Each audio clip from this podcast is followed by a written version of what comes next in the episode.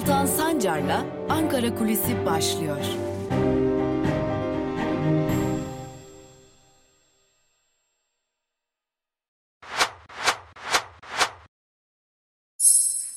Merhabalar sevgili Özgürüz Radyo dinleyicileri. Haftanın son gününde Özgürüz Radyo'da ve Özgürüz Radyo'nun YouTube hesabında sizlerle birlikteyiz. Hem iyi bir gün hem de iyi bir hafta sonu geçirmeniz dileğiyle başlayalım programa. Bugün tabii ki Ankara'daki olasılıkları ve Ankara'da giderek artan tartışmaları, bazı iddiaları, bazı kulis bilgilerini hatta bazı tartışmaları sizlerle paylaşacağız. Ama oraya gelmeden önce önemli bir e, bilgiyi paylaşmadan geçmemek lazım. Malum dün İyi Parti Genel Başkanı Meral Akşener Rize'deydi. İkizdere'ye gidecekti. İkizdere'de Rize'de e, maden ocağına direnen e, Cengiz için e, adeta jandarmaların eskortluğunda çalışmaları devam eden maden ocağına direnen, taş ocağına direnen daha doğrusu e, köylülerle bir araya gelecekti. Hem de Rize'de yurttaşlarla bir araya gelip esnaf ziyaretleri yapacaktı. Malum Meral Akşener İyi Parti Genel Başkanlığı koltuğuna oturduğundan bu yana çok sık bir şekilde sokakta özellikle pandemi dönemiyle birlikte e, il il, ilçe ilçe hatta yeri geldiğinde köy köy gezip esnaf ziyaretleri gerçekleştiriyor ve bu ziyaretlerin İyi Parti'ye olumlu yönde dönüşlerinin olduğunu da açık bir şekilde görmek mümkün. Öyle ki İyi Parti'nin belki de 2018'de %9 civarında olan oyunun %12'nin üzerine çıktığını neredeyse bütün çalışmalarda görebiliyoruz. Ve tabi hal böyle olunca esnaf ziyaretleriyle birlikte Akşener çok açık bir şekilde halkın içerisinde olunca da bunun engellenmesi gerekiyordu. Hele ki bir de son dönemlerde artan başka tartışmalar nedeniyle yine Karadenizlilerin odağında olduğu tartışmalar nedeniyle malum İçişleri Bakanı Süleyman Soylu'ya yönelik Sedat Peker'in suç örgütü lideri, mafya lideri Sedat Peker'in ağır ithamları, ağır iddiaları bulunuyor. İçişleri Bakanı Süleyman Soylu da geçtiğimiz gün bu iddialara yönelik dikkat çekicidir ki Sedat Peker'in adını almadan e, cevaplar vermiştik. Oraya geleceğiz elbette ama tekrar Meral Akşener'e dönecek olursak şunu söyleyelim. Meral Akşener Rize'ye gitmeden önce aslında e, iddia o ki çevresindekilere çok dikkatli olun. Burada bir şeyler olabilir, bir takım girişimler olabilir şeklinde cümleler kurmuş. E, zaten Rize'ye girişinden önce de yani ziyaret edeceği noktalara girişinden önce de Meral Akşener'in yolu boyunca dikkat çekicidir ki bazı yol tabelalarına bazı ilan tabelalarına e, sprey boyayla İsrail uşağı Akşener şeklinde yazılamalar yapılmış. Hemen altına da Benjamin Netanyahu'nun fotoğrafları yapıştırılmış. Dikkat çekici. Hatta bu fotoğrafların bazı iktidara yakın gazeteciler tarafından sosyal medyada henüz Akşener'in ziyareti başlamadan önce paylaşıldığını da belirtelim. Yine Twitter'da Meral Akşener'e yönelik çok dikkat çekici çağrılar yapıldı. Özellikle yine Rize'de siyaset yapan ya da Rize'de belli başlı bazı siyasi oluşumlarla ilişkileri olan iktidara da yakınlığıyla bilinen bazı e, isimler Meral Akşener'i o kadını orada öldürün diyerek çağrılar yapmışlar. Bunların tamamı ortaya çıktı. Ve Meral Akşener Rize'ye girdikten sonra provokasyon olarak rahatlıkla adlandırabileceğimiz olayın fitili ateşleniyor. Bir kişi e, İyi Partilerinin iddiasına göre e, ve belirttiklerine göre doğrudan doğruya iktidar tarafından görevlendirilmiş bir kişi Meral Akşener'e yanaşıp belli başlı provoke edici sorular soruyor. Ancak Akşener burada provokasyonun başladığını çok rahat bir şekilde anlıyor. E, zaten İyi Partililerde e, genel başkanımız siyasette çok uzun süredir var. E, aynı zamanda bir dönem İçişleri Bakanlığı yapmış, devlet kademelerinde görev yapmış bir isim ve tehlikenin kokusunu alabilecek kadar da tecrübeli bir isim diyorlar. Ve hemen burada çevresindekilere dikkatinizi daha fazla artırın noktasında uyarılarda bulunuyor Akşener. Kendisine yönelik siz CHP ile neden işbirliği yapıyorsunuz, onlar terör örgütüyle işbirliği halindeki soruları e, kısa yollarla savuşturduktan sonra ve çevrede giderek kalabalığın arttığını gördükten sonra Akşener esnaf ziyareti yapmaktan vazgeçiyor. Ve bu esnaf ziyaretini yapmasında yapmaktan vazgeçmesinin esas nedeni tabii ki e, İyi Partilerin belirttiğine göre bir korku falan değil. Evet, elbette Meral Akşener bir korku taşıyor. Ancak kendisi üzerinden kendisine yönelik bir provokasyonla ülke gündeminin gerilmesi korkusunu taşıyor. Ve bu nedenle bu ziyaretini, esnaf ziyaretini iptal ediyor Akşener ve bu ziyareti gerçekleştirmiyor. İyi Partililer diyor ki Eğer genel başkanımız esnaf ziyareti konusunda ısrarcı olsaydı ya da biz ona ısrar etseydik e, ya da e, bir biçimde o esnaf ziyareti gerçekleşseydi bugün Türkiye'de son dönemlerde ortaya çıkan bazı skandalları konuşmak yerine çok başka konuları konuşuyor olacaktık. Hatta bir İyi Partili konuyu çok daha ileri götürüp şunu söylüyor. CHP Genel Başkanı Kemal Kılıçdaroğlu'na yönelik Çubuk'taki görüntüleri aşacak şekilde görüntüler ortaya çıkabilirdi diyor. Ve bu nedenle Meral Akşener'in bu provokasyona izin vermediğini ve bu provokasyona izin vermemek için de bölgeden ayrıldığını, ziyaretlerini başka e, noktalarda yine Rize içerisinde Karadeniz'de başka noktalarda sürdürdüğünü belirtiyorlar.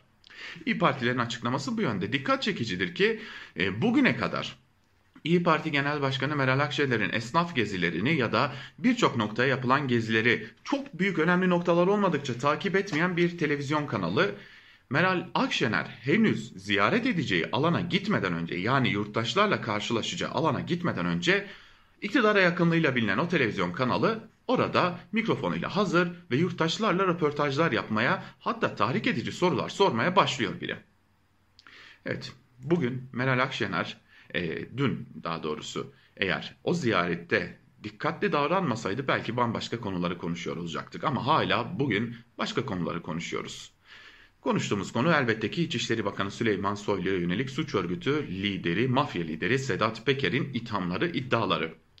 Geçtiğimiz gün Süleyman Soylu İçişleri Bakanı olarak TRT Haber'de bir canlı yayına katıldı ve orada kendisine sorulan soruları cevaplayacağını bekledik. Tabi gazeteciler pek fazla soru sormadılar ya da soramadılar. İçişleri Bakanı Süleyman Soylu burada kendi dönemine ait e, açıklamalarda bulundu. Lakin dikkat çekici olan bazı noktalar vardı. Tabi bu noktaları aktardıktan sonra belki de iddialara da gelmek gerekecek ama dikkat çekici olan nokta şuydu, şuydu ki İçişleri Bakanı Süleyman Soylu kendi döneminde yapılan e, kendi tabiriyle iyi icraatleri anlatırken ve engellenen saldırıları, engellenen provokasyonları anlatırken e, aslında yine AKP dönemine dair bazı suçlamalarda bulundu. Kendisinden önceki İçişleri Bakanı Efkan Ala'ya yönelik belki de ithamlar olduğunu rahatlıkla gözlemleyebiliyoruz. Örneğin İçişleri Bakanı Süleyman Soylu 5 yıl önce rahat rahat AVM'ye gidebiliyor muydunuz? Her tarafta bombalar patlıyordu biçiminde. E, aslında e, belki de amacı e, burada e, Gülen yapılanmasının e, istihbari zafiyetler yaratarak patlayan bombalara ortam hazırladığını söylemekti. Lakin sözleri bir yandan da İçişleri Bakanı, eski İçişleri Bakanı e, Efkan Ala'yı da töhmet altında bırakacak ifadelerdi. Yine Sedat Peker'e yönelik koruma verildi mi verilmedi mi tartışmalarına ilişkinde Süleyman Soylu'nun yaptığı açıklama benden önceki benden önce hatta benden bir buçuk yıl önce koruma verildi benim dönemimde alındı şeklindeydi. Yine burada töhmet altında kalan isim e, şimdilerde AKP'de yine önemli bir kadem e, noktada bulunan Efkan Ala Cumhurbaşkanı Erdoğan tarafından e, bir süre sonra AKP'de kızağa çekildikten bir süre sonra yeniden önemli bir noktaya getirilen Efkan Ala. İçişleri Bakanı Süleyman Soylu tecrübeli bir siyasetçi elbette. E, neden böylesi bir ithamda bulundu ya da töhmet altında bırakacak açıklamalarda bulundu? Bu henüz tam olarak bilinmiyor ama tabii ki Ankara kulislerinde dedikoduların sonu gelmez. E, bir takım dedikodular bulunuyor. E, Öyle ki bazı uç iddialar dahi bulunuyor. E, AKP'ye ben gidersem yeniden e, istihbari zafiyetler başlayabilir mesajı mı verdi diye soranlar bile var. Tabi bu e, uç iddialardan biri. Hatta dün e, aslında dün gece yarısına kadar da bir beklenen bir kararname vardı. Acaba Süleyman Soylu görevden alınacak mı biçiminde? Çünkü İçişleri Bakanı Süleyman Soylu ile ilgili iddialar gündeme geldikten hemen sonra e, dikkat çekicidir ki e, tabii 19 Mayıs'a da denk gelmesi önemliydi. Cumhurbaşkanı Recep Tayyip Erdoğan ile MHP Genel Başkanı e, Devlet Bahçeli bir görüşme gerçekleştirdiler. O görüşmede e, Süleyman Soylu gündeme geldi mi gelmedi mi tabii ki bilinmiyor ama geldiğine dair Ankara'da çok net e, iddialar var. Bunu da belirtmek lazım. Tabii hal böyle olunca acaba TRT'ye Süleyman Soylu çıkarken bir şeylerin önünü mü almak istedi sorusu da yine Ankara'da konuşulan bazı başka iddialardan biri. E, iktidara yakın bir ismin bir iddiası var. Eğer TRT yönetiminde bugünlerde bir değişiklik görürseniz bilin ki bunun sebebi geçtiğimiz gün yapılan yayındır biçiminde de bir iddia var. Bu ne kadar gerçekçi ne kadar değil bunu da ancak ilerleyen günlerde görüyor olabileceğiz. Tabi e, hala bu iddia ihtimal geçerli mi? Öyle görünüyor ki geçerli ama şu ihtimali açık rahat açık ve net biçimde rahatlıkla söyleyebiliriz ki e, iktidarın pek de mecliste bir araştırma komisyonu kurulması niyeti bulunmuyor. Çünkü e, burada muhalefetin tırnak içerisinde söylüyoruz bunu bir tabir olduğu için söylüyoruz. E, Süleyman Soylu'ya yönelik sorgu soruları sormasının pek de iktidarın da işine gelmediği rahatlıkla söylenebilir. Ama İçişleri Bakanı Süleyman Soylu'nun görevdeyken ya da görevde olmadığı sürede savcılığa ifade vermesi için bir hazırlık içerisinde olunduğu da belirtiliyor. Tabi bu savcılığa ifade veriş süreci e, sanık ya da zanlı olarak değil daha ziyade e, tanık olarak ve suçun mağduru olarak olacak. Ancak henüz tarih konusunda da bir netlik yok. Bunu da belirtmiş olalım. Öte yandan Ankara'da konuşulan e, bir diğer ihtimal erken seçim olacak mı sorusu. Erken seçim ihtimalini bu sıralarda bazı durumlarda reddetmek mümkün görünüyor. Buna da HDP'lilerden, e, HDP'lilerin yargılanmasından bir örnek verelim. İddia o ki e, Kobane davası, bugünlerde devam eden Kobane davası ki bugün de devam ediyor.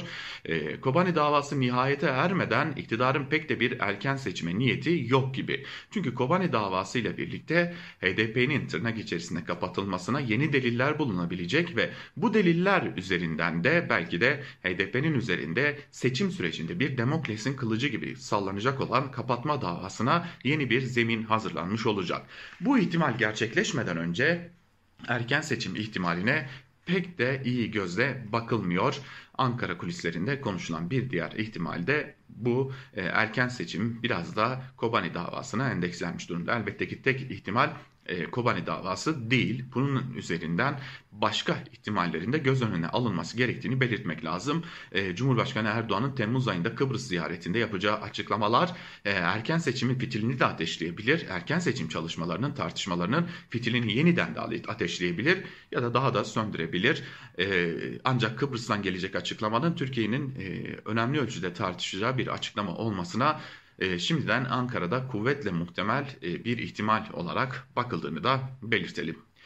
Evet, Ankara kulisini bugün farklı bilgilerle noktalayalım ama belirtelim ki en önemli konu Meral Akşener'e yönelik dünkü provokasyon girişimiydi. Zira Meral Akşener e, İyi Partilerin belirttiğine göre eğer dikkatli davranmasaydı ve e, gezisinde gezisinin duraklarını değiştirmekte, e, değiştirmemekte ısrarcı davranmasaydı bugün Türkiye başka şeyleri konuşuyor olabilirdi. Bilgisini bir kez daha programımızın sonunda tekrarlayalım. İyi bir hafta sonu geçirmenizi dileyelim. Haftaya tekrar Özgürüz Radyo'da ve YouTube hesabımızda görüşmek üzere diyelim. Hoşçakalın.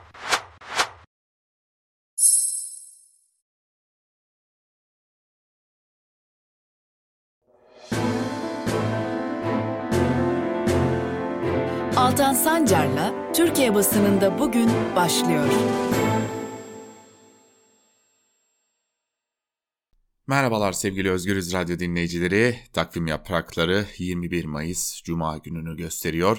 Haftanın son gününde hafta içi her gün olduğu gibi gazete manşetleri ve günün öne çıkan yorumlarını sizlerle paylaşmak üzere bir kez daha Özgürüz Radyo'dayız. Türkiye basınında bugün programına hoş geldiniz.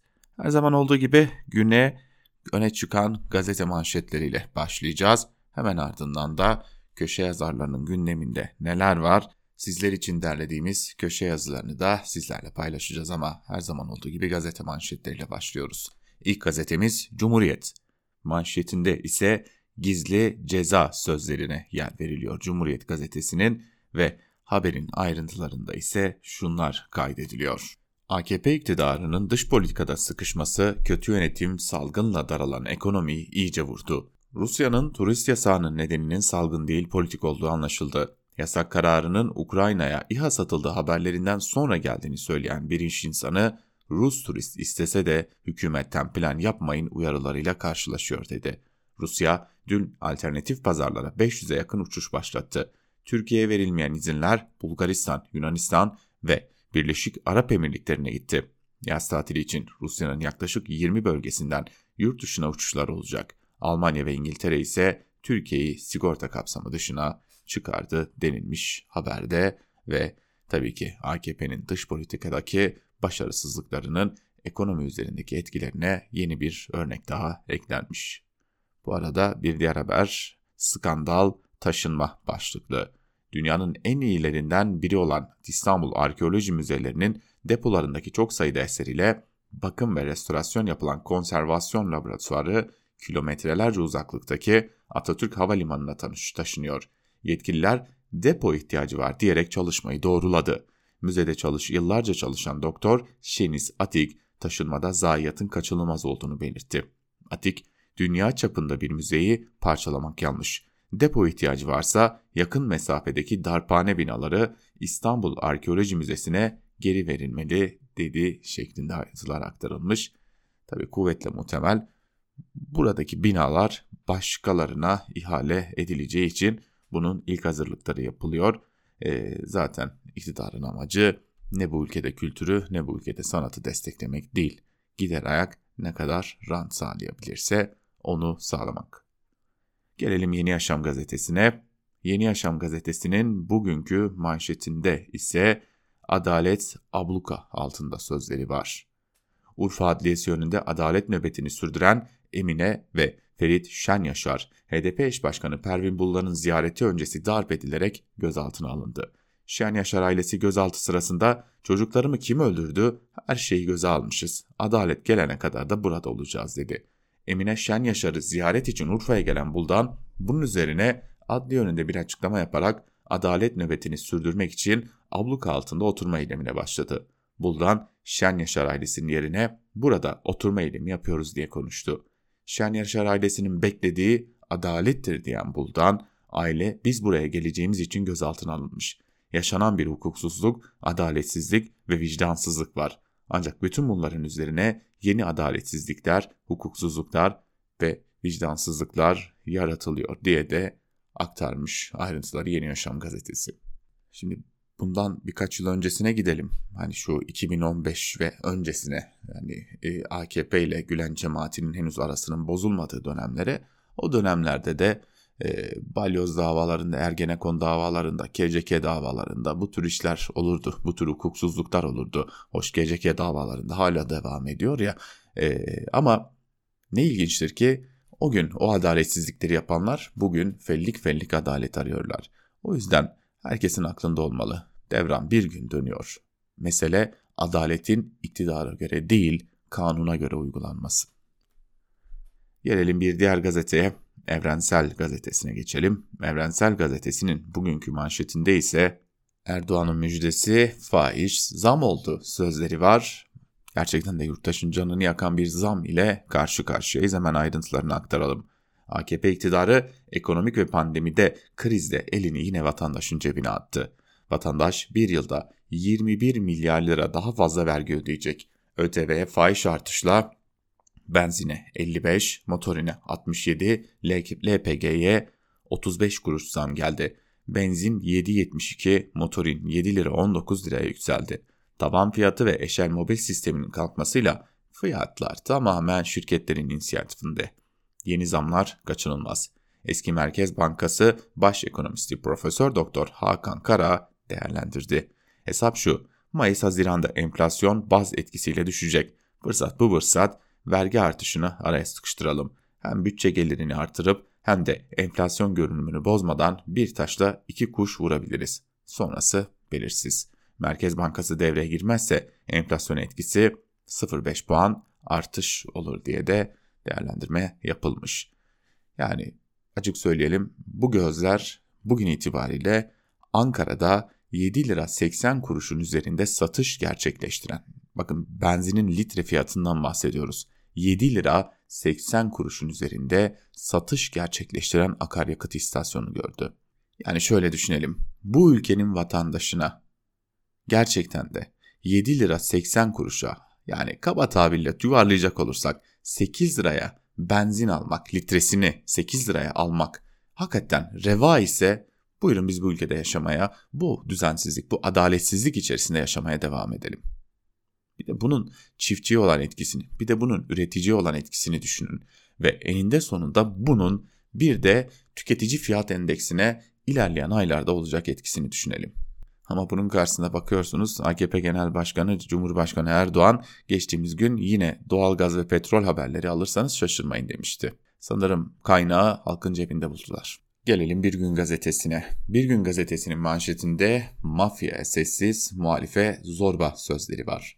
Organize suç örgütü elebaşısı Sedat Peker'in iktidar mafya ilişkisine dair ifşası devam ediyor.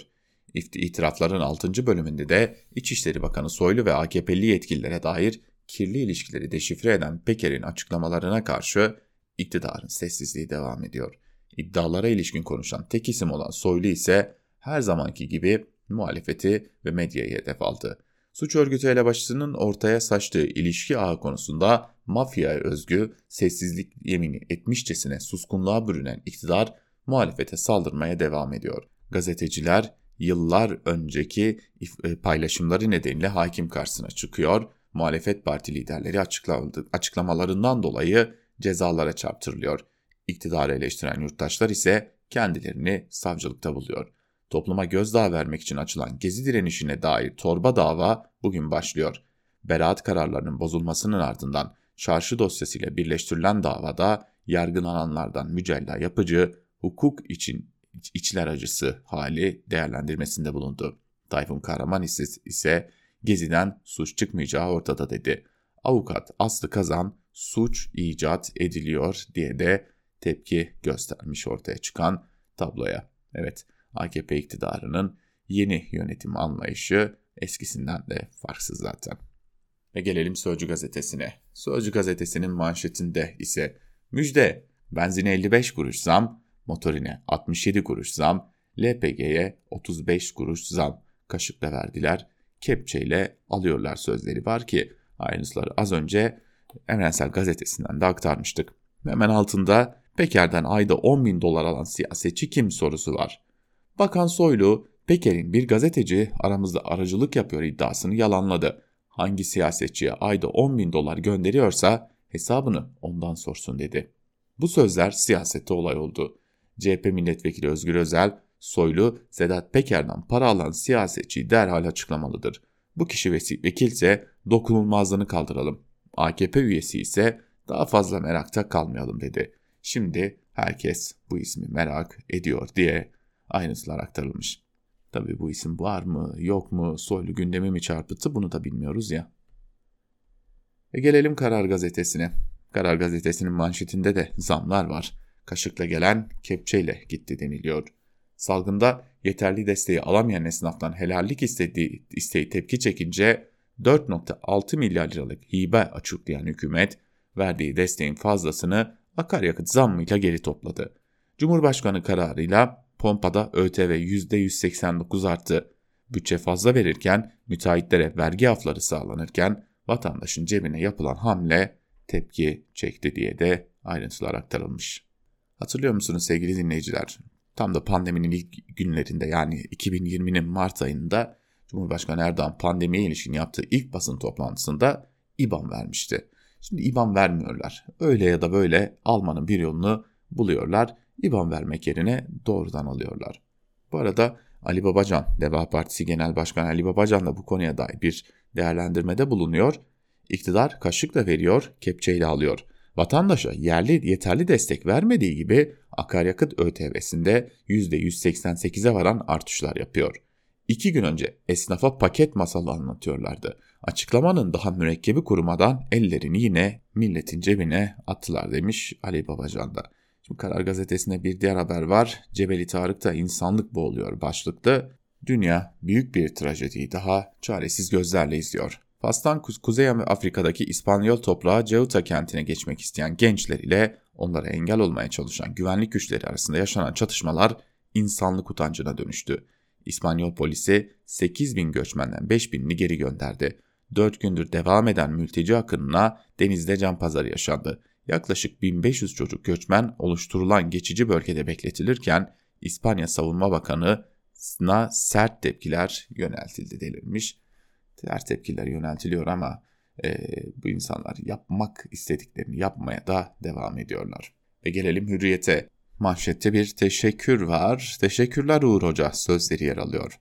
BioNTech Pfizer Türkiye'ye 120 milyon doz aşı müjdesi verdi. Profesör Doktor Uğur Şahin de akşam bilim kurulu toplantısına canlı bağlantıyla katılarak aşıyı zamanında getirmek için çalışacağız dedi. Türkiye'ye aşıyı zamanında getirmek için gece gündüz çalışacaklarını söyleyen Şahin, birlikte Allah'ın izniyle başaracağız. Haziran başında Türkiye'ye geleceğim dedi. Sağlık Bakanı Koca da Haziran ve Temmuz'da yapılacak yoğun aşılamayla yaz aylarının daha güzel geçeceğine inandıklarını söyledi. Şimdi burada çok dikkat çeken siyasi bir hamle var ki pazartesi günü e, Özgürüz Radyo'da da bunları aktaracağız. Eleştirilerin odağındaki Fahrettin Koca'nın, Sağlık Bakanı Fahrettin Koca'nın ki son günlerde kabine değişikliği yeniden konuş, konuşulurken çarpıcı bir hamlesi e, artık sorumlu Uğur Şahin diyelim ipucu olarak pazartesi günü de Özgürüz Radyo'da bu konunun ayrıntılarını siz değerli dinleyicilerimizle elbette ki paylaşacağız. Ama sanırım siyaset biraz da böyle sorumluluğu kendi üstünden atma faaliyeti olarak değerlendiriliyor. En azından AKP iktidarında Sağlık Bakanı tarafından. Gelelim milliyete. Milliyetin manşetindeki topraktaki kara delik sözlerine aktaralım şimdi de. Dörtte üçü Konya Havzası'ndaki 100 binden fazla kaçak kuyu Türkiye'nin yeraltı sularını sömürüyor, obruk oluşumlarını tetikliyor. Devlet Su İşleri yeraltı sularının kullanımına ilişkin hazırladığı raporda 100 binin üzerinde kaçak kuyu bulunduğunu, bunlardan 75 bininin sadece Konya Havzası'nda olduğunu kaydetti. Raporda kaçak kuyulara bir defaya mahsus af getirilmesini çözüm olabileceği ancak bunun kaçak kuyu girişimlerini daha da artıracağı tespiti yapıldı. Yani bu e, geçici aftan da bir türlü vazgeçemiyor bu iktidar ve onun atadıkları atadığı yöneticiler. Yani geçici imar affı çıkardınız, imar affı çıkardınız, binalar çöktü, insanlar altında can verdi. Hala ama hala şu geçici af konusundan bir türlü şaşmıyor AKP iktidarı ve onun bürokratları. Ve gelelim Yeni Şafak'a. Manşette İsrail'i kör edelim sözleri var. İsrail'in Filistin'deki katliamlarına karşı atılabilecek adımlardan biri de kürecik üssü. Türkiye projeyi onayladığında sadece NATO kullanımı şartını koşmasına rağmen buradaki bilgiler İsrail'e aktarılıyor. İsrail'i muhtemel balistik füze saldırısından koruyan en önemli üst konumundaki küreciğin durumu tartışılıyor denilmiş haberde. Bakın buna secaat arz ederken sirkatin söylemek denir. Yani e, burada bir çağrı yaparken bir itirafta bulunmak. Çok açık ve net olarak istihbari bilgilerin Türkiye üzerinden İsrail'e aktarıldığının itirafı var Yeni Şafak'ta. Ama bakın bu iktidarın yöneticileri sağda solda Birleşmiş Milletler'de kameraların önünde İsrail'e ki kimi zaman antisemitist noktaya varacak kadar açıklamalarla yükleniyorlar. Ama dönüp dolaştığımızda baktığımızda görüyoruz ki bütün bu istihbari bilgiler buradan gidiyormuş. Şimdi Yeni Şafak biraz erken baskıya girmiş gibi görünüyor. Filistinler Gazze'deki saldırılara karşı bugün öfke cuması ilan etti. Batı Şeria ve Gazze olmak üzere tüm şehirlerde, kasabalarda ve köylerde seferberlik başlatarak cuma namazını Mescid-i Aksa'da kılma çağrısı yapıldı. İsrail ise öfke cumasına katılımı azaltmak için büyük bir tutuklama dalgası yürütüyor denilmiş. Şimdi neden diyoruz öfke günü ilan edildi diyor Yeni Şafak ama e, tabi bir diğer yandan da ateşkes sağlanmış durumda. Şu an itibariyle e, İsrail'de ve Filistin'le iki ülke arasında daha doğrusu e, İsrail ülke Filistin ise ne yazık ki egemenliği dahi tanınmıyor. Yeni Şafak'da bu cümlelerle noktalayalım ve gelelim bir diğer gazeteye. Bakalım Akit bugün hangi yalanı manşetine taşımış? Al villayı kes sesini diyor. Gezi provokatörlerine divan oteli açarak sözde çevrecilik maskesi takınan Koç Holding'in Sivas'taki çevre katliamını ifşa etmeye devam ediyoruz. Koç Holding'e bağlı demir export firmasının siyanür ve arsenikle suyunu toprağını katlettiği Bakırtepe, Pınargözü ve Naldöken köylülerine madenlere seslerini çıkarmamaları karşılığında villa teklif ettiği ortaya çıktı denilmiş haberde. Bu iki noktadan dikkat çekici. Bir kere şunu kabul etmek lazım. Yani bu ülkede ya da bütün dünyanın bütün her yerinde bu böyle ya e, açık bir şekilde bütün sermaye sahipleri bir emek düşmanıdır, iki doğa ve çevre düşmanıdır. Bu hiçbir zaman değişmez. Bunun e, laiki, seküleri, muhafazakarı, solcusu, sağcısı yoktur. Hepsi emek ve sermaye düşmanıdır. Özellikle büyük holdinglerden bahsediyoruz. Çok uluslu olmak üzere, dahil olmak üzere. Ama burada Akit'in ve aslında iktidarın e, son günlerde Koç Holding'e yüklenme e, cesaretlerindeki artışın bir diğer hedefinin de e, aslında bir yerde acaba hani Cumhuriyet'in ilk yıllarında oluşturulan bu sermaye sahiplerinin mallarına, mülklerine çökme hevesi de var. Hani acaba çökebilir miyiz? Acaba bunları da ekarte edebilir miyiz gibi bir hevesleri var. E, bu daha çok rahat bir şekilde de gözlemlenebiliyor aslında ama kuvvetle muhtemel bu hevesleri kursaklarında kalacak. Çünkü e, çok açık bir şekilde bunu kimsenin kimseye yar etmeyeceği ortada. Ve tabii ki büyük gazeteyi sona sakladık. Büyük yalan çünkü. Sabah gazetesi, provokasyonun mimarı Sabah gazetesi. Böyle milliyetçilik olmaz olsun manşetiyle çıkmış Sabah gazetesi. Başkan Erdoğan'ı skandal sözlerle hedef alan Akşener'e Rize'de vatandaşlardan ders gibi tepki. Çocuk katilleriyle aynı ittifakta yer alıyorsunuz diye böyle bir ayrıntı aktarılmış. E, haber Özgür Özdemir'in haberi Akşener'e en sert tepki İkizdereli esnaf Havvas Sevgen'den geldi. Sevgen'in sözleri ders niteliğindeydi. Çocuk katilleriyle ittifak yapıyorsunuz. Şimdi bugün zaten Ankara Kulisi programında aktardık hemen e, dinlemenizi tavsiye ederiz YouTube hesabımızdan da ulaşabilirsiniz. E, şöyle söyleyelim Akşener bunun olabileceğini hesaba katarak gidiyor Rize'ye. Çünkü giderken de çevresindekilere aman dikkatli olun diyor. Zaten provokasyonun devreye sokulduğunu gördüğü anda da ziyareti en azından esnaf ziyaretini belli noktalarda gerçekleştirmiyor ki provokasyon gerçekleşmesinde. E tabi Akşener tecrübeli bir siyasetçi, devlet geneleği içerisinde de yer almış bir siyasetçi ve o yüzden buradan kaçınmayı biliyor. Ama Sabah gazetesi de A Haber'de hatta bazı isimler de biliniyor. E, orada olduğuna dair de ciddi bilgiler var. E, bu, bu noktada e, ciddi bir şekilde provokasyonun daha önceden hazırlandığına dair deliller de bulunuyor. Onu da şimdiden paylaşmış olalım bu bilgileri de sizlerle diyelim ve çok da uzatmayalım gazete manşetlerini noktalamış olalım. Ee, gelelim günün öne çıkan yorumlarına bakalım köşe yazarları bugün gündemlerine neyi almışlar. Sedat Peker, Süleyman Soylu hengamesinde pek tartışılmadı ama Avrupa Birliği'nden gelen kötü haberler var. Malum Avrupa Parlamentosu'nun Türkiye ile müzakereler askıya alınsın e, önerisini getiren raporu kabul edildi. E, çok tartışılmadı ama bu çok ciddi bir geriye gidişinde işareti. T24'ten Yalçın Doğan da demokrasiyi askıya alırsan onlar da sana yerini gösterir başlıklı bir yazıda bu konuyu ele alıyor. Hemen yazının bir bölümünü sizlerle paylaşalım. En büyük hayal kırıklığını sosyal demokratlar ve sosyalistler yaşıyor. Nerede? Avrupa Parlamentosu'nda. Neden? Çünkü vaktiyle Türkiye'nin Avrupa Birliği'ne tam üye olmasını en çok onlar destekliyor. Destekliyor çünkü AB'nin kültür ve din temelinde bir birlik olmadığını en çok onlar savunuyor. Hatta bir adım daha ileri giderek AB'ye tam üyeliği halinde Türkiye'nin Batı'nın klasik demokratik ve hukuk devleti ilkelerine daha çok yaklaşacağını savunuyorlar. Ama bugün Türkiye ile görüşmelerin askıya alınmasını en çok sosyal demokratlar ve sosyalistler istiyor.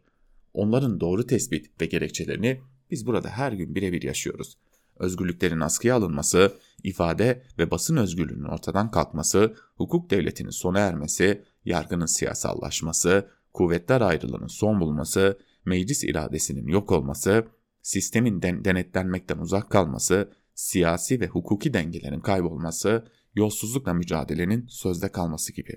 Üyelik görüşmelerini askıya almak. Zaten fiilen askıda, zaten görüşmeler tıkanmış bulunuyor. Görüşmeler zaten şu anda yok. Türkiye tek adam rejimine geçtiği, özgürlüklere veda ettiği günden beri yok. Tıkanmanın ayak sesleri 2016'da duyulmaya başlıyor. AB Türkiye'nin nereye sürüklendiğini görüyor. Askı isteği şimdi tekrarlanıyor. Tam üyelik görüşmelerin askıya alınması için AB'de süreç şöyle işliyor. Ya AB ülkelerinin üçte biri yani en az 9 ülke ya da AB komisyonunun önerisi gerek. Bu öneri AB Dışişleri Bakanlar Komitesi AB Konseyi'ne yani AB ülkelerinin siyasi liderlerine sunuyor arada Türkiye'nin savunmasını alıyor. Siyasi liderlerin yani AB konseyinin görüşmelerin askıya alınmasını kabul etmesi için oy çoğunluğu yetiyor. Ancak görüşmeleri yeniden başlatmak için oy çoğunluğu yetmiyor. Oy birliği şart. O da çok zor. Neden çok zor? Çünkü Türkiye genel anlamda AB üyeleriyle kavgalı. Ayrıca arasının özellikle kötü olduğu ülkeler var. Yunanistan, Bulgaristan, Fransa gibi. Görüşmeler bir kez askıya alındı mı görüşmeleri yeniden başlaması için Türkiye'nin ağzıyla kuş tutması gerek. Askıya almak bir anlamda Türkiye-AB macerasını sona erdirmek gibi bir eylem diyor. Kaldı ki zaten liderler bu yüzden pek yaklaşmıyorlar. Hala bu yaşananları aslında uyarı atışı olarak da adlandırmak mümkün sevgili dinleyenler ama bu uyarı atışları bir yerde artık taciz atışına dönerse işte o zaman bizim açımızdan kötü şeylerin başlangıcı olacak. Mehmet Yılmaz'ın bir yazısını da aktaralım sizlere. Yeni Türkiye'nin kanalizasyonu patladı başlıklı. Yazının bir bölümünde şunlar aktarılıyor. İçişleri Bakanı Süleyman Soylu TRT ekranlarına çıktı ve suç örgütü lideri ile ağız dalaşına girdi. Kurumları işleyen devletlerde bu tür açıklamaları yapma yeri meclistir. Bakan sıfatını taşıyan kişi hakkındaki iddialarla ilgili bir açıklama yapacaksa bunu mecliste yapmalıydı. TRT'de değil. Başkanlık sistemine geçtiğimizden beri TBM dış kapının mandalı muamelesi görüyor. Kendi bakanlığına fahiş fiyatla mal satan bakanı bile soruşturmaktan aciz bir irade-i milliye kurumumuz var. Soylu mafya reisine karısının iş çamaşırlarının arkasına saklanma dedi. Halkının çoğunluğu muhafazakar geçinen bir ülkenin muhafazakarlık bayrağını en yukarıda tutan bakanı açık yayın yapan devletin televizyon kanalında söyledi bunu. La havle ve la kuvvete. Belli ki muhafazakar siyasette utanma duygusu, aile terbiyesi gibi kavramlar hayli geride kalmış. Allah ıslah etsin. Dikkat ettim yüzü de kızarmadı bu cümleyi kurarken. Benim bildiğim eski Türkiye'de böyle bir cümleyi mahalle kahvesinde tartıştığınız birine söyleyemezdiniz. AKP icadı yeni Türkiye her türlü rezilliği bize alıştırdığı gibi buna da alıştırmış belli ki. Ve Soylu bununla da yetinmedi. Polisin Peker'in içinde evinin de yaptığı arama sırasında çektiği videodan da bir bölüm yayınladı. Böylece kaç kanunu çiğnedi bilmiyorum ama en azından kişisel verilerin korunması kanunu, hazırlıksız hazırlık soruşturmasının gizliliğini, özel hayatın dokunulmazlığını ihlal ettiği kesin ve bu adam İçişleri Bakanı diyor Mehmet Yılmaz yazısının bir bölümünde. Yeni Çağ'dan bir yazıyla devam edelim hazır Süleyman Soylu konusu açılmışken Yeni Çağ'dan Orhan Uğuroğlu'nun yazısı Soylu'nun arkasında Devlet Bahçeli var başlıklı yazısının bir bölümü şöyle. AKP iktidarının mental yorgun olduğunu itiraf eden Erdoğan'dır. İstanbul'a ihanet ettik diye itiraf eden Erdoğan'dır. FETÖ için bu hain örgütün gerçek yüzünü çok daha önceden ortaya dökmemiş olmanın üzüntüsü içindeyim diyen Erdoğan'dır. Erdoğan milletten neden helallik istedi? Çünkü Erdoğan gidici olduğunu anladı. O halde şu sözünü anımsatayım. Bundan dolayı hem Rabbimize hem de milletimize verecek hesabımızın olduğunu biliyorum. Rabbim de milletim de bizi affetsin. Süleyman Soylu dedi ki, işimi yapamadığımı düşündüğüm an bir dakika koltukta kalan namussuzdur. Ömür boyu bu görevlerde kalacak halimiz yok. Bu Soylu hatırlarsanız istifa ettim diye çekip gitmişti. Cumhurbaşkanı Erdoğan'ın kabine değişikliği planlarken Devlet Bahçeli'nin Milliyetçi Hareket Partisi meskur istifanın kabul edilmesinden ziyadesiyle memnun kabul edilmemesinden ziyadesiyle memnun olacaktı telefonuyla engellendiğinde 15 Nisan 2020'deki yazımda yer verdim. Başkent siyasi kulislerinde şu sözler yine söyleniyor. Erdoğan Süleyman Soylu'yu görevden alamıyor. Çünkü Soylu'nun arkasında Bahçeli var diye de devam ediyor Uğuroğlu yazısına. Murat Yetkin'den bir yazıyla devam edelim. Soylu Peker kavgasından büyük bir temizlik çıkar mı diye soruyor Yetkin yazısının başlığında ve bir bölümünde de şunları kaydediyor. Uluslararası bağlantıları olan milyarlık çıkar konularında şu ana dek ortaya çıkmamış uluslararası aktörlerin de müdahil olması kaçınılmaz. Peker'in artık söylediği gibi Birleşik Arap Emirlikleri'nde mi yoksa Soylu'nun söylediği gibi muhtemelen Arnavutluk'ta ya da başka bir evde mi olduğu fark etmez her neredeyse yerel güçlerin desteği olmadan barının faaliyet göstermesi zor. Fethullah Gülen ve teşkilatının ABD'deki belli güçlerden destek görmeden oradaki faaliyetlerini sürdürmesi mümkün mü? PKK'nın Irak, Suriye, İran ve Avrupa Birliği ülkelerinde yerel güçlerden destek görmeden faaliyetini sürdürmesi mümkün mü? Ama başka sorunlar da var. Devletin İçişleri Bakanı Peker hakkında 17 Mayıs'ta suç duyurusunda bulundu. Bunun üzerine savcılar rahatlamıştır yorumunu yaptım. Öyle ya artık soruşturma açarlarsa kimse neden diye sormazdı. Koca İçişleri Bakanı istemişti. Yanılmışım. Bu yazıyı yazarken henüz tek bir savcının harekete geçtiğini duymamıştık. Cumhuriyet savcıları soruşturma yapmak mı istemiyorlardı? Üstelik İçişleri Bakanı bir önceki gece canlı yayında savcıların elini tutan mı var yapsınlar niye yapmaz yapmıyorlar diye soruyordu. Dahası 20 Mayıs sabahı yayınlanan 6. videosunda Peker kendisi hakkında suç ihbarında bulunuyordu.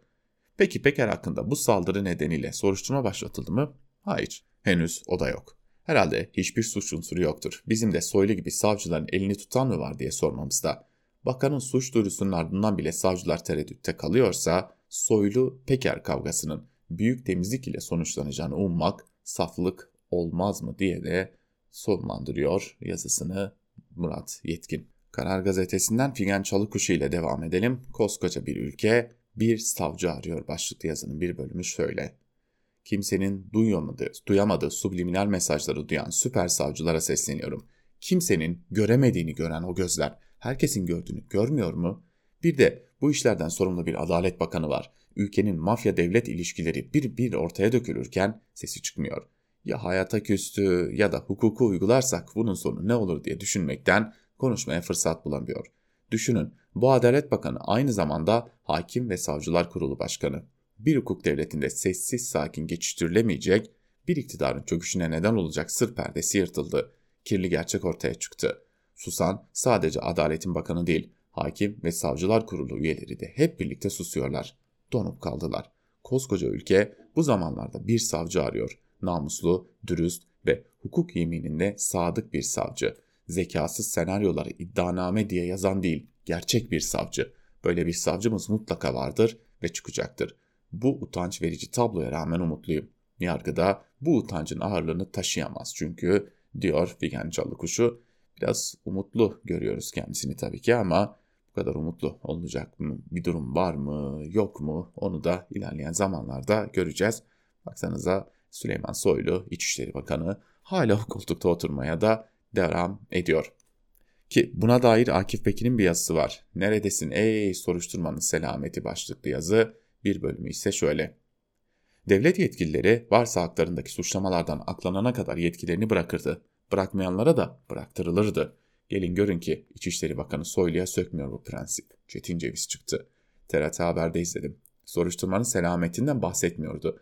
Onun yerine İçişleri Bakanıyım diye savcıların elimin elini mi tutuyorum şeklinde bir savunma geliştiriyor. Bir de organize suç örgütlerinden nasıl nefret ettiğini anlatıyordu.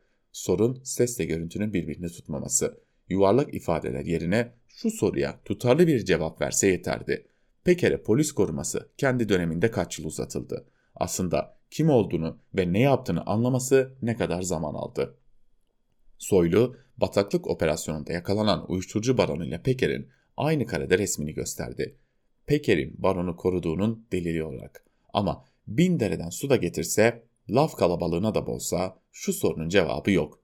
Bu doğruysa Peker'in yakalanan uyuşturucu baronuyla suç ilişkisi ne zaman tespit edildi? Çünkü operasyondan aylar önce yurt dışına çıktığı duyuldu.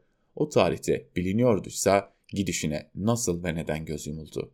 İçişleri Bakanı'ndan beklediğimiz bilgi bu ama vermiyor. Peker, köfteci Yusuf'a çökmeye çalışmaktan takibi alınınca kaçmış. Çökme çalışmasının kamera görüntüsü ellerindeymiş. Sokak röportajlarında iktidara iki laf eden vatandaş evine varmadan yakalanıyor. Kamerayla kaydedilen bir suç örgütü suçun faillerini yakalamak için polis niye bekledi? Bakandan basit ve somut bir cevap istiyorsunuz. Yok. Devlet suçu belgeler yarına bırakır ama yanına bırakmaz gibi mafya dizisi replikleri bunu açıklar mı? Devlet, polis, yargı suçlu enselemek için bekler mi yahu? Niye beklesin? Zoru ne? Muhalif siyasetçi ve gazeteciler sokakta saldırıya uğradığında Soylu, devletin uçan kuştan bile haberi var, bizden kaçmaz, rahat olun demişti. Uçan kuştan haberi olan istihbaratımız Peker'i nasıl gözünden kaçırdı diye de sorusunu devam ettiriyor Akif Beki. Biz de Akif Bekir'in sorusuyla noktalamış olalım. Hem bugünlük hem de bu haftalık Türkiye basınında bugün programımızı Haftaya daha iyi haberler, belki de daha umutlu gelişmelerle karşınızda olabilmek umuduyla en azından daha aydınlık bir Türkiye'de uyanabilmek umuduyla diyelim. Hoşçakalın. Özgürüz Radyo'dan ayrılmayın.